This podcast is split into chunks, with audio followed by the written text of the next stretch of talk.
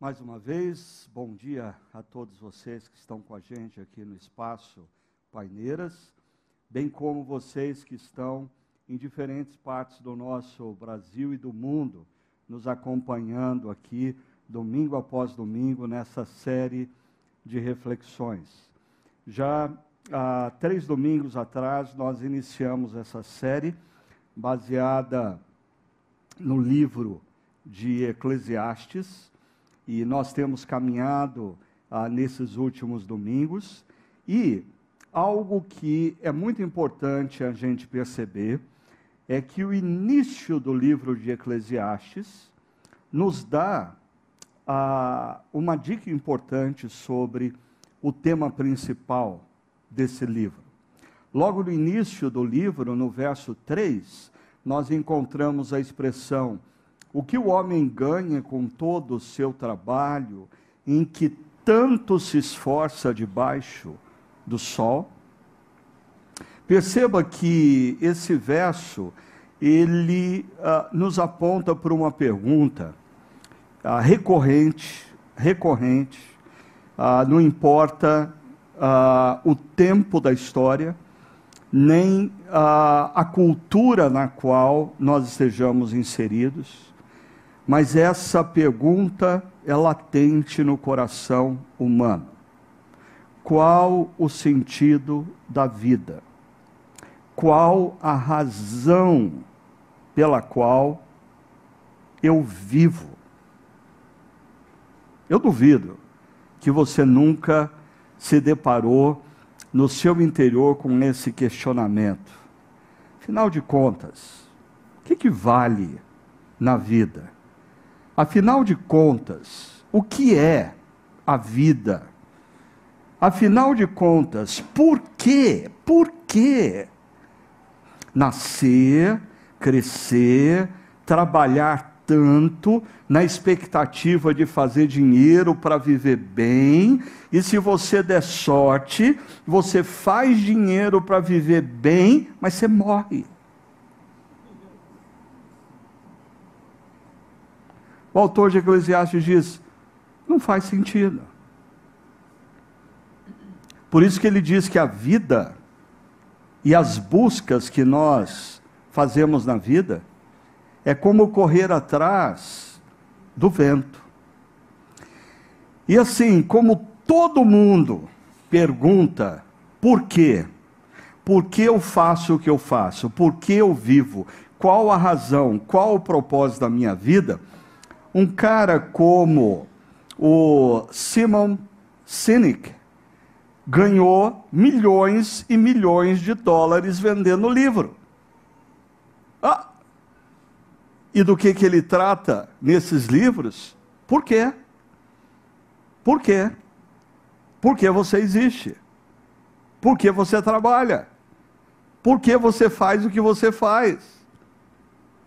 Perceba, ah, ele, ele identifica a pergunta certa. A pergunta que o autor de Eclesiastes está fazendo há mil anos antes de Cristo, três mil anos atrás. Por quê? Porque a gente vive, porque a gente faz o que a gente faz.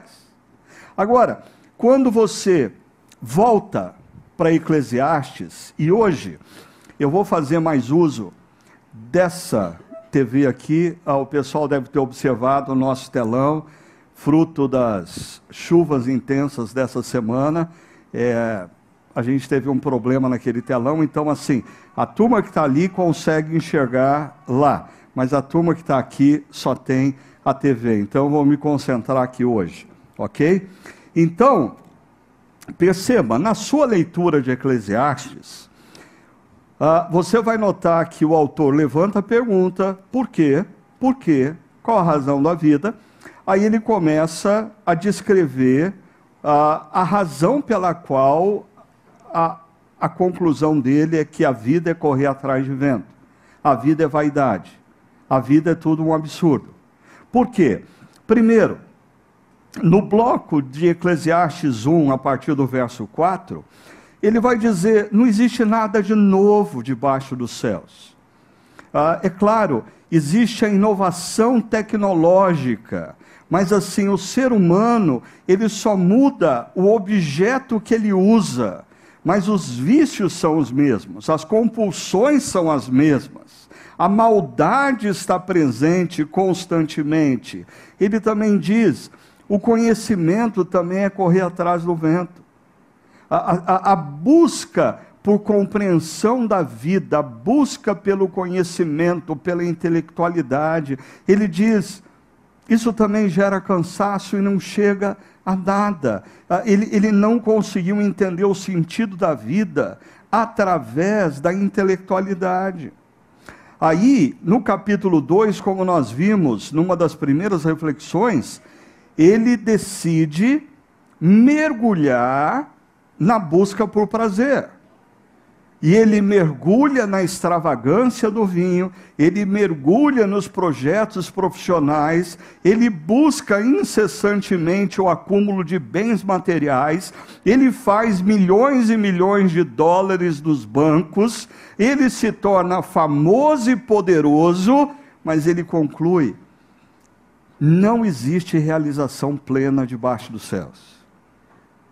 Ah, eu usei a seguinte figura ele chegou no topo da montanha e descobriu que no topo da montanha não existe a resposta para a pergunta qual o sentido da vida.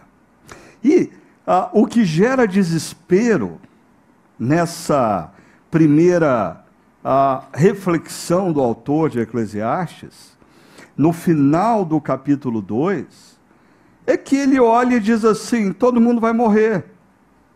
Ah, ah, do que importa você viver uma vida sábia? Do que importa você, assim, viver uma vida fitness? Do que importa você se privar? Essa é, tem que tomar cuidado, que é a filosofia do meu pai que está aqui presente, né? Quando a gente fala assim, não pode comer bacon. Ele diz, ah, mas a única coisa que eu tenho prazer, eu vou morrer a qualquer dia, eu tenho que comer bacon, né? E o autor de Eclesiastes vive essa crise também, assim, ah, quer você viva de maneira saudável ou não, você vai morrer. Quer você viva de maneira sábia ou não, você vai morrer. A, a conclusão dele é: tanto sábio como tolo morrem. Morrem. E às vezes o sábio morre antes que o tolo. Aí assim a cabeça da gente dá um nó. Agora, é nesse último bloco que emerge um verso que o autor vai dizer assim: Ao homem que o agrada, Deus dá sabedoria, conhecimento e felicidade. É verdade, não existe nada novo debaixo dos céus. É verdade, a busca do conhecimento só gera cansaço. É verdade, não existe realização plena debaixo do sol, do sol. É verdade, todos nós vamos morrer um dia mais cedo ou mais tarde. Mas ele destaca: mas a, aquele que Deus se agrada, e aqui a dimensão não é o indivíduo conseguiu agradar a Deus mas é Deus foi gracioso para com o indivíduo.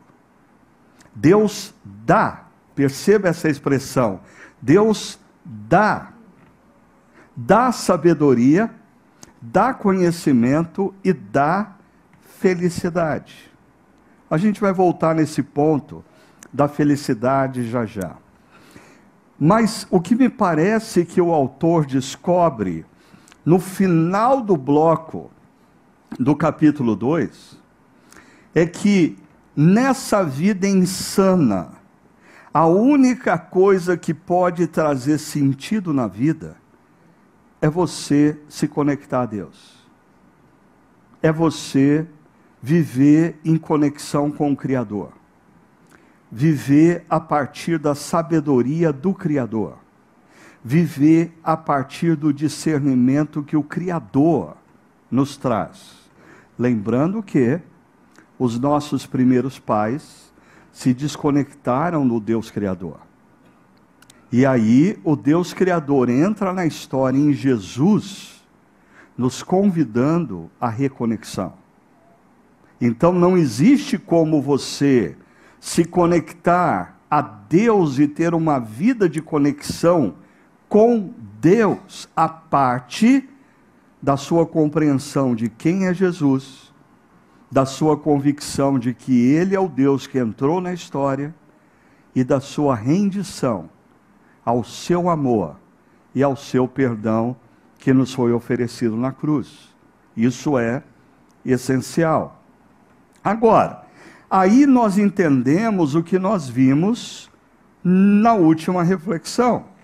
Porque quando o autor ganha consciência de que Deus, pela sua graça, dá a homens e mulheres sabedoria, conhecimento e felicidade, ele começa a enxergar a vida numa outra perspectiva. E aí nós vimos no capítulo 3, para tudo há uma ocasião certa, há um tempo certo para cada propósito debaixo dos céus, e aí Deus é responsável por criar as ondas do tempo. Nós somos responsáveis, como bons surfistas, de olhar o mar, perceber as ondas e pegá-las. Ou seja, você pode viver uma vida é, de luta contra as ondas. Ou você pode ganhar o discernimento de perceber que Deus levanta ondas, existe tempo para tudo debaixo dos céus, tempo para tudo na nossa vida e a nós nos cabe aprender a pegar onda, não criar ondas. Faz sentido? Então, uh, eu incentivei vocês a parar e pensar qual é o tempo de Deus na sua, o que que Deus está fazendo na sua vida nesse exato momento. Uh, para mim, a imagem mais clássica que eu trago comigo na minha leitura de Eclesiastes 3 é a, é a de Deus como um construtor, um capacete de construção civil, uma prancheta mostrando os passos da obra, e eu sou a obra, eu sou a obra. Mas Eclesiastes 3 me convida a ganhar consciência do que Deus está fazendo, a olhar a prancheta e perceber qual é o próximo passo de Deus na minha vida e tentar compreender o porquê algumas coisas estão acontecendo. O porquê por detrás de alguns eventos, o porquê do meu momento. E o que Deus está me convidando a experimentar. Mas, ah, nos restringindo aqui ao capítulo 3, que nós somos desafiados ao discernimento, é interessante que o verso 2, logo em seguida do 1, né, ah, delimita o tempo. Ah, há tempo para nascer e há tempo para morrer. Em outras palavras, existe um limite na vida, existe uma fronteira na vida.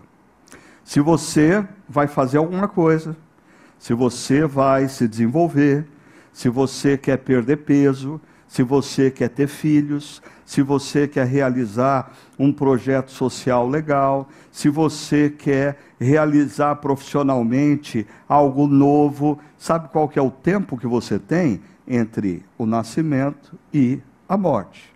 Ponto.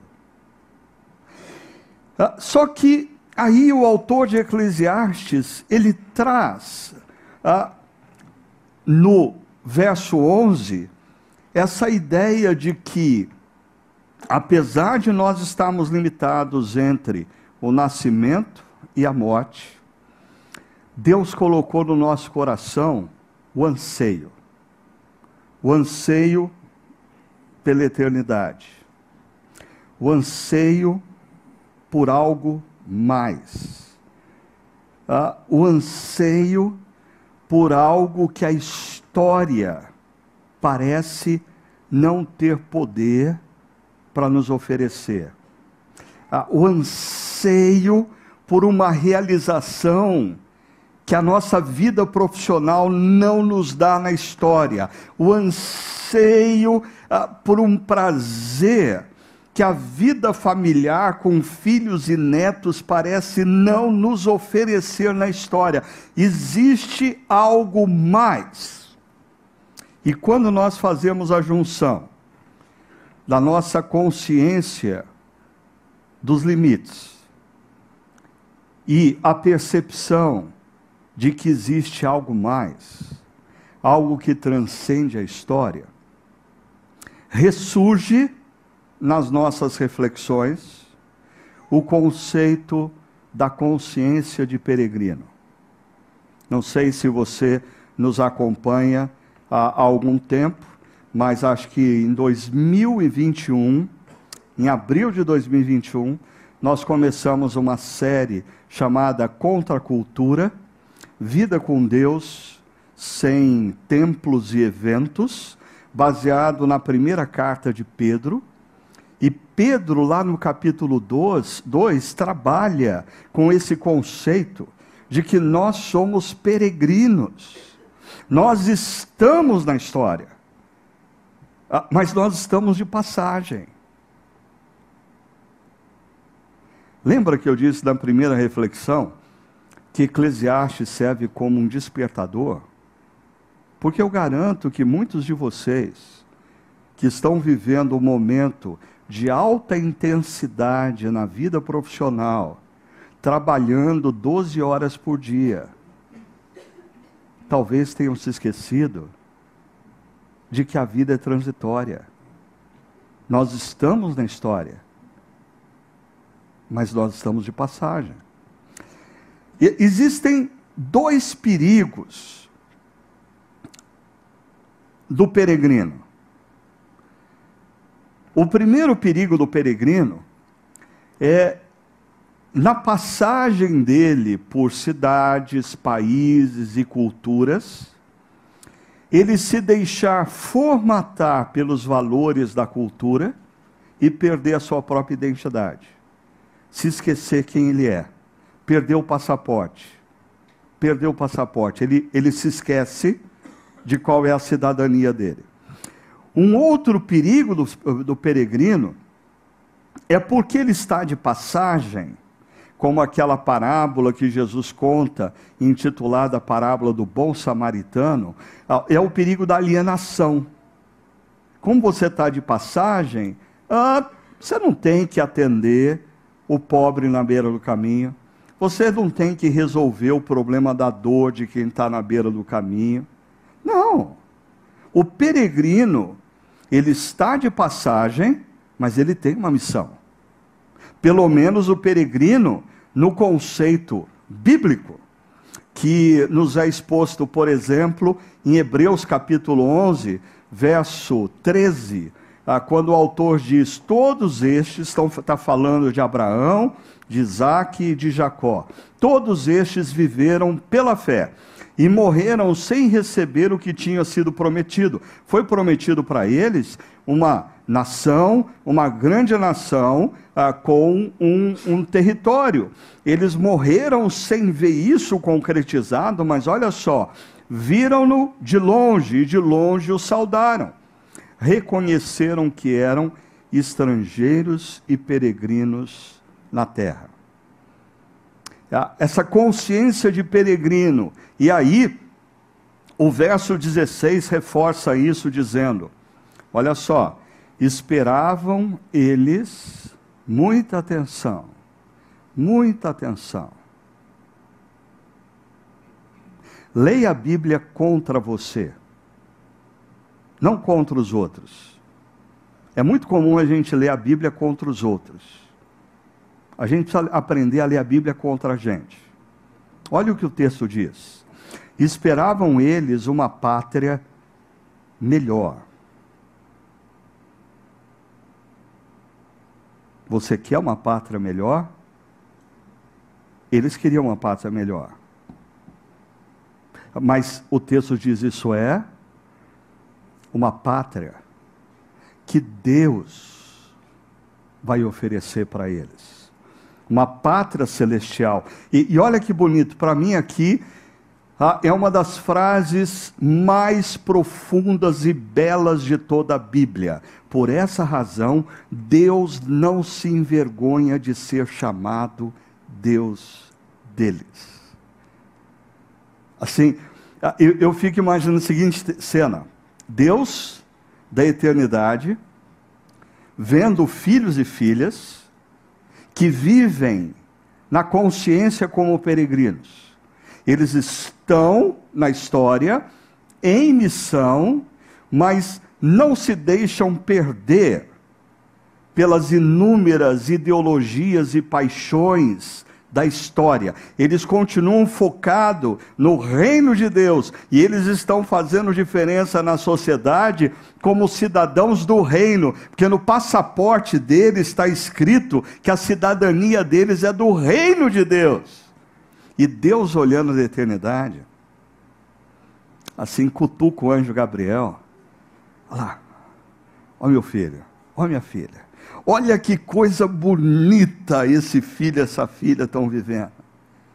Eles estão passando pela história com a consciência de peregrinos, fazendo diferença e não se deixando apegar por absolutamente nada do aqui e agora que deforme, que deforme, que deforme a sua identidade como cidadão do reino.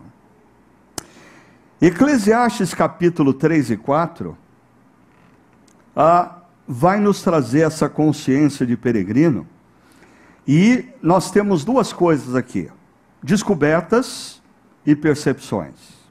Hoje eu vou falar só sobre as descobertas.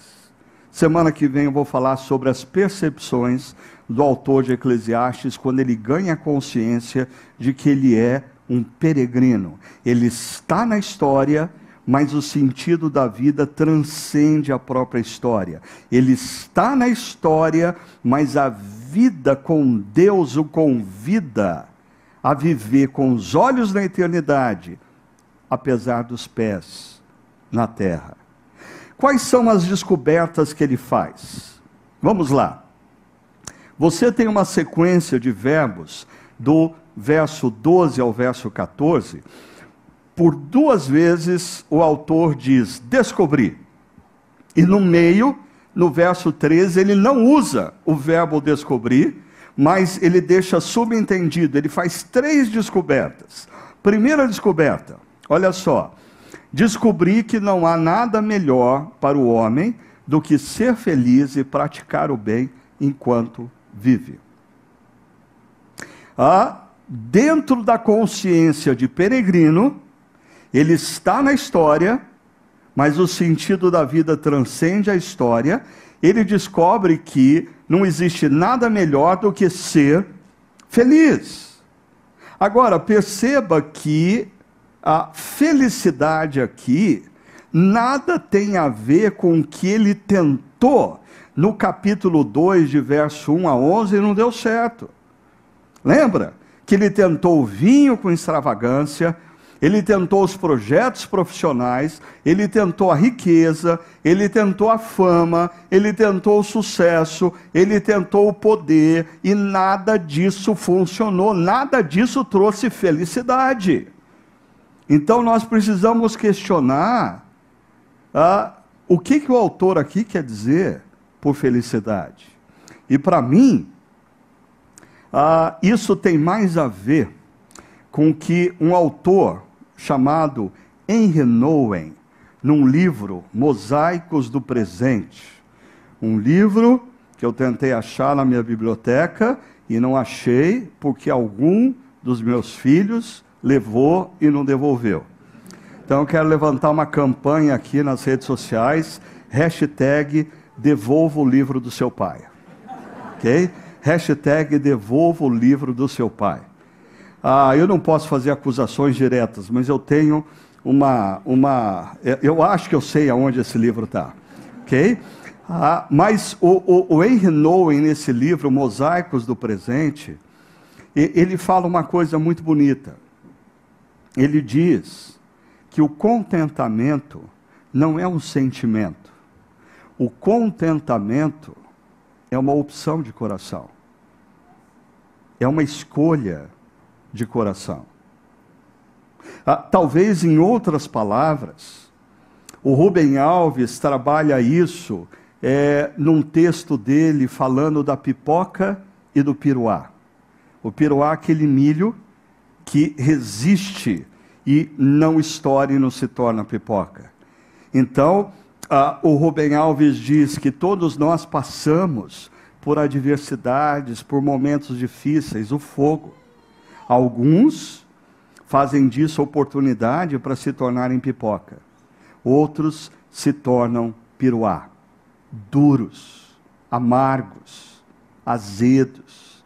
Voltando ao Henry Nowen, ele diz que pessoas que exercitam o contentamento não são pessoas que não passaram por problemas. Todas as pessoas passaram por, um, por problemas. No entanto, algumas passam por problemas e optam no coração por amargurar. Outras passam pelos mesmos problemas e fazem diferentes opções no coração. Ah, é assim que eu consigo entender o apóstolo Paulo quando ele diz que em tudo nós devemos dar graças. Só é possível dar graças em tudo se eu desconectar a palavra felicidade de sentimento e entender que felicidade é uma opção de coração. E o apóstolo Paulo diz: tanto ser feliz, tanto sei viver, passando adversidades ou tendo em abundância. Por quê? Contentamento é um exercício de coração. É, é, exercício de coração. Gente que não exercita o contentamento no coração, mais e mais se torna azeda, mais e mais se torna amarga e envelhece, envelhece reclamando de tudo e de todos. Por quê? Porque contentamento e gratidão não é um sentimento, é um exercício de coração. Mas ah, o autor diz que também o praticar o bem, né, não existe nada melhor para o homem do que ser feliz e praticar o bem. Agora, praticar o bem está diretamente ligado a ser feliz. É interessante porque o autor ah, há três mil anos atrás, talvez tivesse uma percepção intuitiva disso. Hoje, nós temos comprovação científica de que praticar o bem gera felicidade. Deixa eu mostrar para vocês. Estudo da Universidade de Michigan aponta que fazer o bem contribui efetivamente para o equilíbrio emocional e o sentimento de felicidade.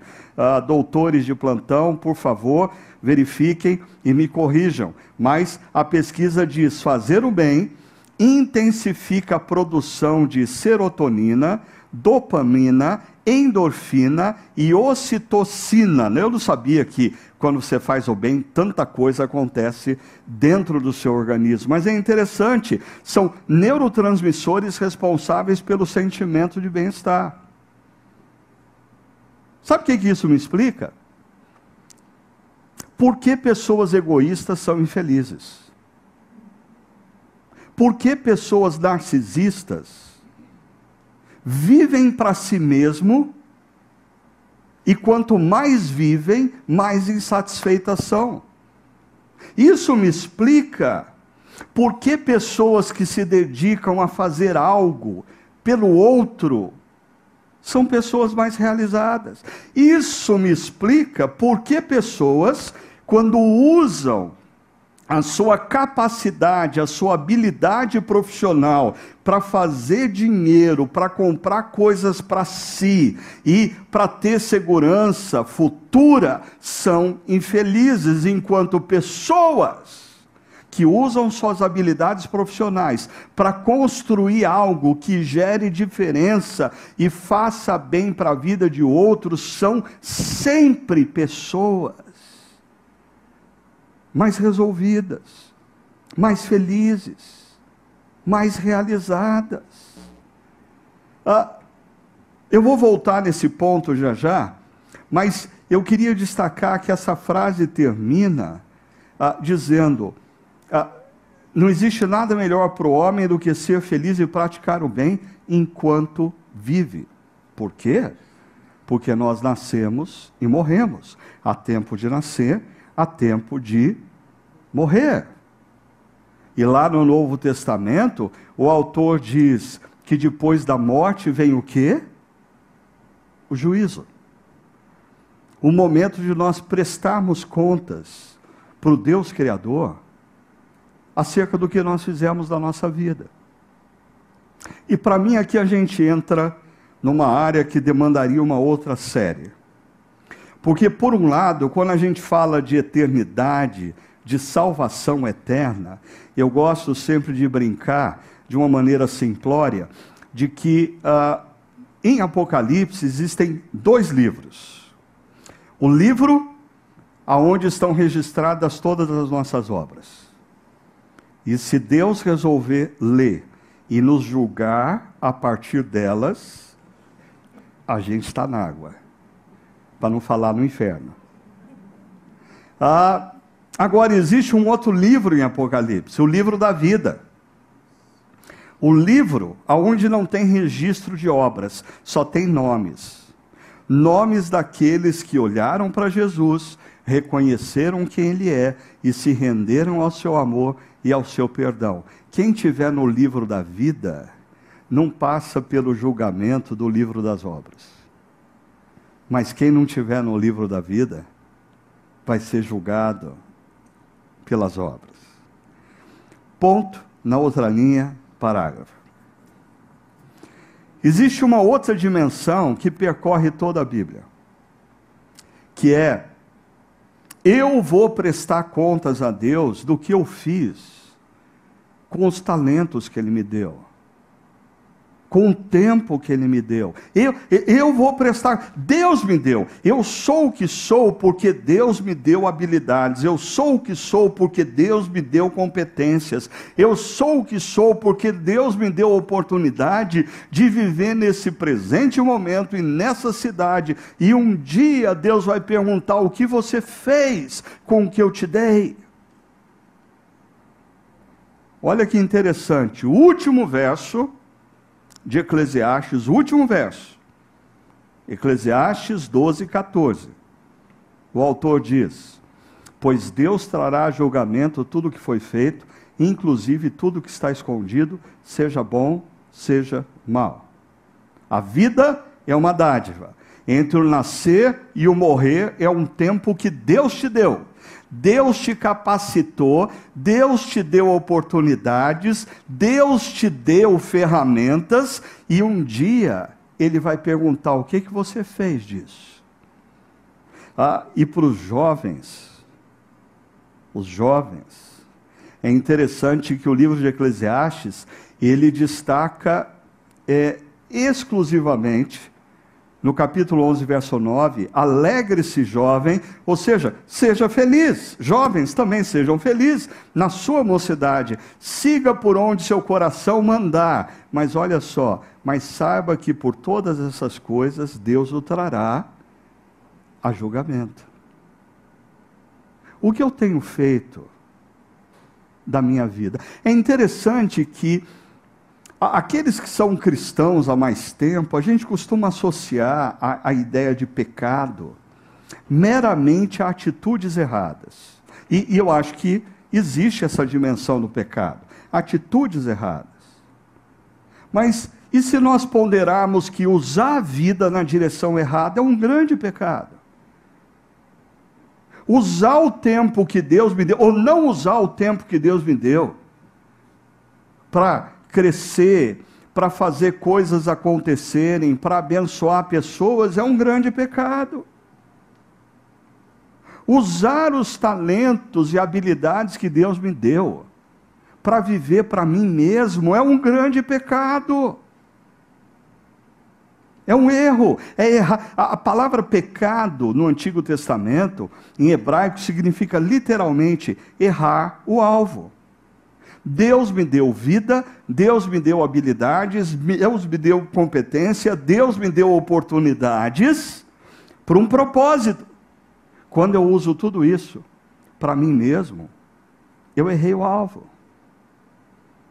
Mas, deixa eu continuar aqui.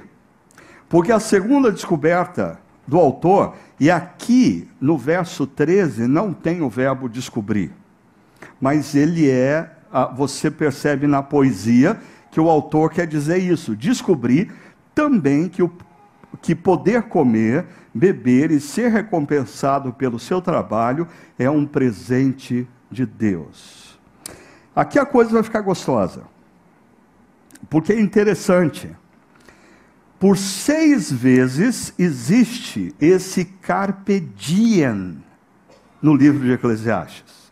Carpe diem.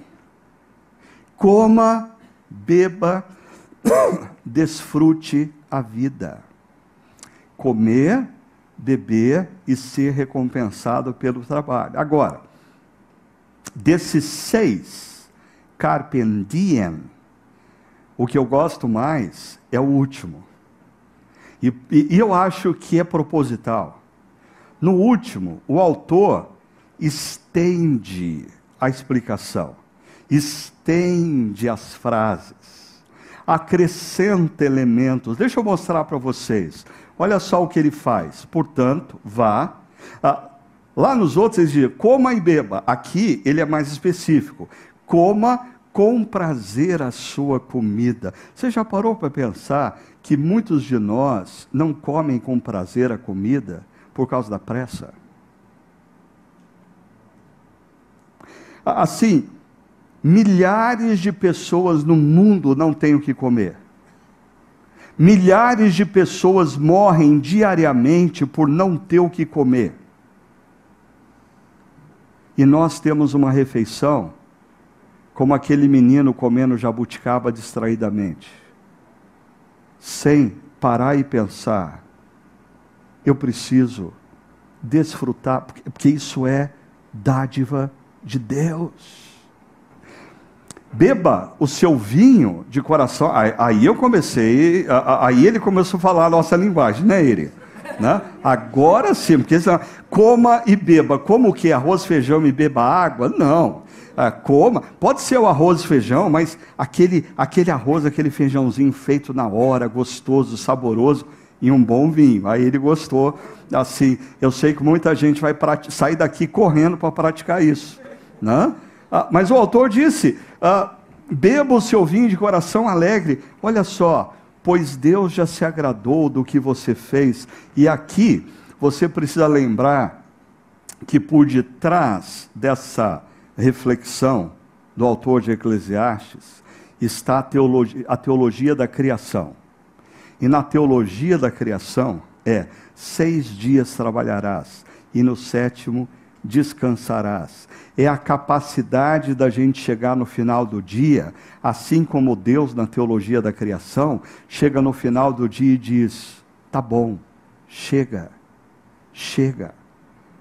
O autor de Eclesiastes tem em mente a teologia da criação. Nós precisamos aprender a parar de trabalhar e dizer por hoje chega. Sabe o que eu vou fazer agora? Eu vou me alimentar, eu vou tomar um cálice de vinho com moderação, ah, porque Deus me ensinou a impor limites na vida. Não é só a Eire que está feliz aqui hoje.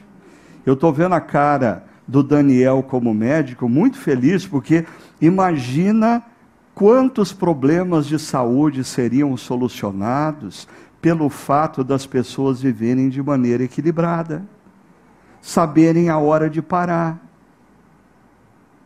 Sabedoria do Criador, mas a gente tenta, não, a, a, gente não, a gente não vive como surfista, a gente gosta de ficar quebrando onda, a gente gosta de ficar desafiando as ondas que Deus criou com naturalidade. Olha só, Aí é outra parte. Desfrute a vida com a mulher a quem você ama, todos os dias dessa vida, ou com o homem que você ama, enquanto Deus conceder vida a você, ou a ele, ou a ela, que Deus dá a você debaixo do sol. Assim, como, como é, é triste a gente viver no mundo onde as relações conjugais se tornaram tão descartáveis. Por quê? Por causa do nosso imediatismo em ser feliz. Por causa do nosso imediatismo de transformar o outro em matéria-prima da nossa felicidade. Se ele não consegue me fazer feliz, eu descarto. A felicidade não é isso. A felicidade é uma atitude de coração. E o autor está dizendo que não existe nada melhor do que um homem e uma mulher envelhecer ao lado do seu parceiro e da sua parceira. Não existe nada melhor do que isso ainda. Ele diz: Pois essa é a sua recompensa na vida pelo seu árduo trabalho debaixo do sol. E o que as suas mãos tiverem que fazer, presta atenção aqui, você que está em atividade profissional, você que tem uma responsabilidade profissional, o autor está dizendo o que você tiver que fazer, o que foi colocado sob sua responsabilidade, o que é tarefa sua realizar, que o façam com toda a sua força.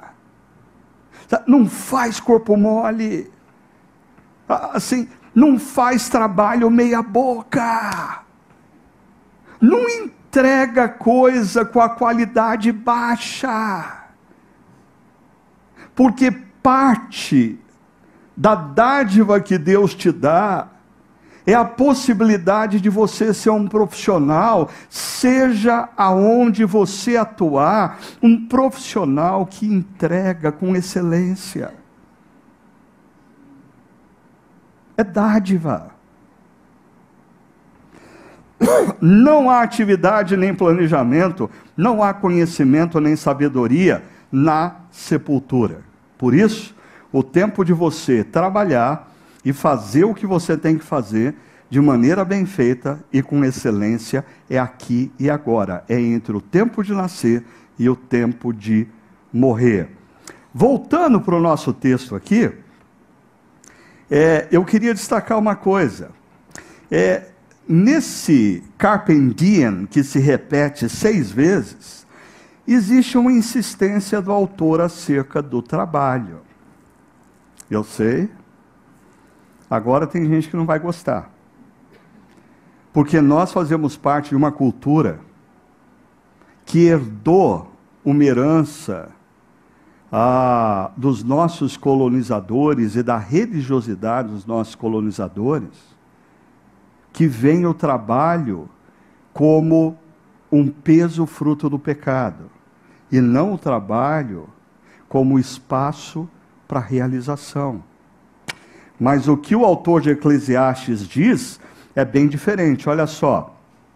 Ele diz: Não há nada melhor para o homem ou mulher do que a capítulo 2, verso 24, encontrar prazer no seu trabalho.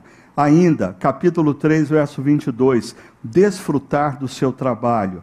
E ainda, capítulo 5, verso 18, ser feliz em seu trabalho.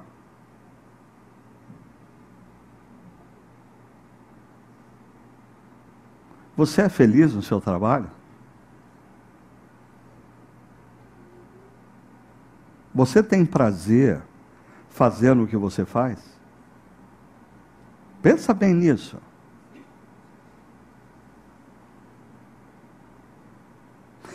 Ah, deixa eu voltar agora, porque o Simon Sinek, como eu disse, ele ganha milhões de dólares vendendo um livro. tentando oferecer para pessoas infelizes no seu trabalho um caminho. Ah, descubra o porquê por detrás do que você faz. Existe o que você faz, como você faz, por que você faz. O que você faz são as suas atividades. Quando você faz o que você faz sem consciência do porquê você faz, guarda isso. Tudo se torna pesado, tudo se torna enfadonho. Agora, existe uma outra possibilidade. Você está numa atividade profissional que só tem o que, não tem o porquê. E aí você vai entender porque você está trabalhando tanto e você não está se realizando. Não existe uma razão por detrás do seu trabalho. E eu sempre explico isso quando eu, eu, eu olho, eu já participei como pastor algumas vezes em uh, formaturas de médicos. E eu acho interessante o voto que é feito no dia da formatura é de viver para promover a saúde das pessoas. Mas quando o médico entra no mercado de trabalho, e ele tem que pagar a conta do consultório, e ele tem que pagar os funcionários, ah, não poucas vezes ele passa a fazer o quê? Se esquecendo do porquê. Advogados. A nossa missão é promover a justiça na sociedade, proteger os oprimidos. Ah, que legal! Até a hora que ele precisa começar a pagar a conta, as prestações do, Hugo, do terno Hugo Boss que ele comprou, para impressionar os clientes. Ou pagar as prestações do carro. E quantas vezes um advogado passa a fazer o quê e se esquece do porquê ele faz o quê? Pastores! Pastores começam a achar enfadonho ser pastor. Por quê? Justamente porque se esqueceram do porquê eles aceitaram o desafio de serem pastores. O, o, o, o Simon Sinek, ele tem uma frase que diz: trabalhar duro para algo que você não se importa é chamado estresse. Trabalhar duro para algo que você ama é chamado paixão. E já um filósofo grego antigo disse: descubra o que você ama fazer e você nunca mais terá que trabalhar. Trabalhar nesse sentido do enfadonho. Agora, eu preciso ser justo, uh, porque esse negócio de paixão muitas vezes é compreendido equivocadamente, e aí eu tenho que chamar a discussão aqui a Liz Bohannon, uma jovem mulher cristã que tem feito um trabalho fantástico. Na verdade, já em 2008, quando ela tinha 22 anos de idade e ela havia se formado em jornalismo e estudava sobre justiça social, ela decidiu que ela não ia ser uma dessas blogueiras que falam sobre justiça social, mas não fazem nada. Ela decidiu que não ia ser uma dessas crentes chatas em igreja que fica cobrando o pastor o que a gente vai fazer, mas ela mesma não faz nada. Ela pegou um avião e foi para Uganda 22 anos de idade, primeira viagem internacional dela. Chegou lá, fez amizade com, uh, primeiramente, com uma jovem de Uganda, depois mais duas, e percebeu que elas estavam terminando o ensino médio, mas elas não tinham qualquer perspectiva de fazer universidade. E ela decidiu ajudar aquelas três moças a entrarem na universidade. E Uh, o que ela fez? Ela sabia fazer sandálias, ela ensinou as moças a fazerem sandálias, e ela disse: se vocês por nove meses fizerem sandálias junto comigo, eu volto para os Estados Unidos, vendo as sandálias e a gente consegue o dinheiro para pagar a universidade para vocês. Ela conseguiu. Mais para frente, ela criou essa empresa, a Seiko Seiko, é assim que se pronuncia. Eu acho bonito, talvez você não consiga ler aqui, mas diz: usando a moda para criar oportunidades e comunidades para mulheres globalmente. Ela usou o empreendedorismo dela a criatividade dela para resolver o problema de outros. De outros. Ah, e ela diz o seguinte sobre paixão. Porque ela fala, ah, muitos discursos por aí falar para os jovens, encontre a sua paixão, encontre a sua paixão, encontre a sua paixão. E ela diz, ache sua paixão, encontre sua paixão. Que negócio é esse? Ela, ela afirma, nós construímos nossa paixão. Ao invés de esperar até você encontrar sua paixão, as dicas que ela dá, identifique um problema à sua volta e desenvolva uma atitude de curiosidade para a solução. Quais são os problemas que estão à sua volta? Se engaje na solução de algum deles. E ela diz: é assim que é construída uma vida de paixão e propósito. Vou terminar com o último descobrir. Descobri que tudo que Deus faz permanecerá para sempre. E isso nada se pode acrescentar e disso nada se pode tirar. Em outras palavras, descobri que existe um Deus acima de tudo e de todos, e quando ele determina numa direção, não tem o que fazer. Ele determinou nessa direção. Mas o texto diz: Deus assim faz para que os homens o temam. A gente já viu essa expressão aqui, eu queria só descrever o que ela representa. Temer a Deus significa que os homens reconheçam a existência de um Deus Criador. Porque às vezes, na rotina da vida, fazer, fazer, fazer, fazer, a gente se esquece de que primeiro o sentido da vida transcende a vida. Nós somos peregrinos, estamos na história, mas não, não é a história o nosso ponto final. E, e, a gente precisa reconhecer que existe um Deus Criador, reconhecer a necessidade da Sua graça. Se Ele não der sabedoria, se Ele não der conhecimento, se Ele não der felicidade, eu posso passar a vida buscando, buscando, buscando, buscando. O que Deus dá, graciosamente, a quem busca nele. E temer a Deus implica em que homens e mulheres reconheçam a sabedoria dos seus conselhos. Ou seja, sejam reverentes aos conselhos de Deus. O que que Deus. Porque às vezes a gente é irreverente aos conselhos de Deus. A gente sabe os caminhos que nós devemos tomar. A gente sabe o que ele disse sobre algumas coisas. Mas a gente insiste em ser irreverente. O conselho de Deus é: seis dias trabalharás e no sétimo descansarás. A gente é irreverente. A gente trabalha sete dias por semana. A ordem da criação diz que a gente deve chegar no final de um dia e dizer: agora chega. É tempo de eu me contentar. O que a gente faz? A gente é irreverente. A gente não tem hora para parar. Temer a Deus é respeitar os seus conselhos. Temer a Deus é reconhecer que quem vai te dar o que você precisa não é o seu dinheiro, nem a sua potencialidade profissional, é a graça de Deus, porque se Deus tirar de você a saúde hoje, a sua vida profissional está acabada.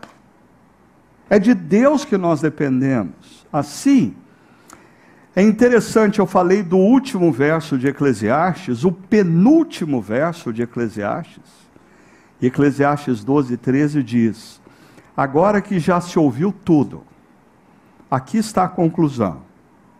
Qual que é a conclusão dele? Tema Deus e obedeça os seus mandamentos. Porque isso é essencial para o ser humano. Assim, convido você a pensar em algumas coisas. Primeiro, eu quero desafiar você a exercitar a felicidade como opção, como estilo de vida.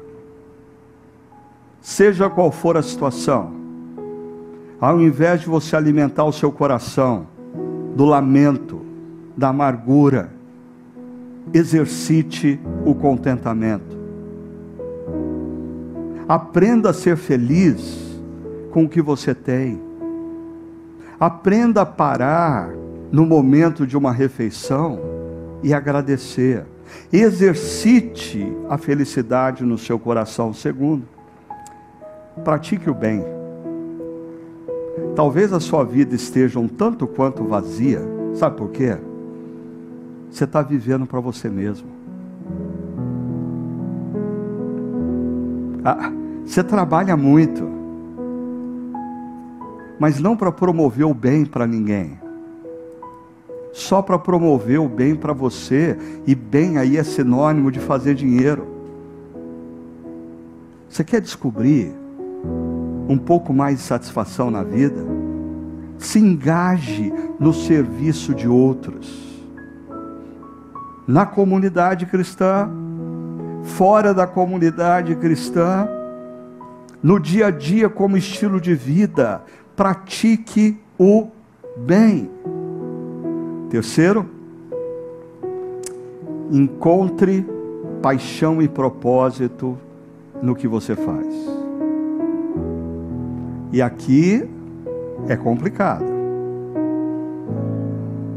Porque talvez você chegue à conclusão hoje que você tem que dar um basta no que você faz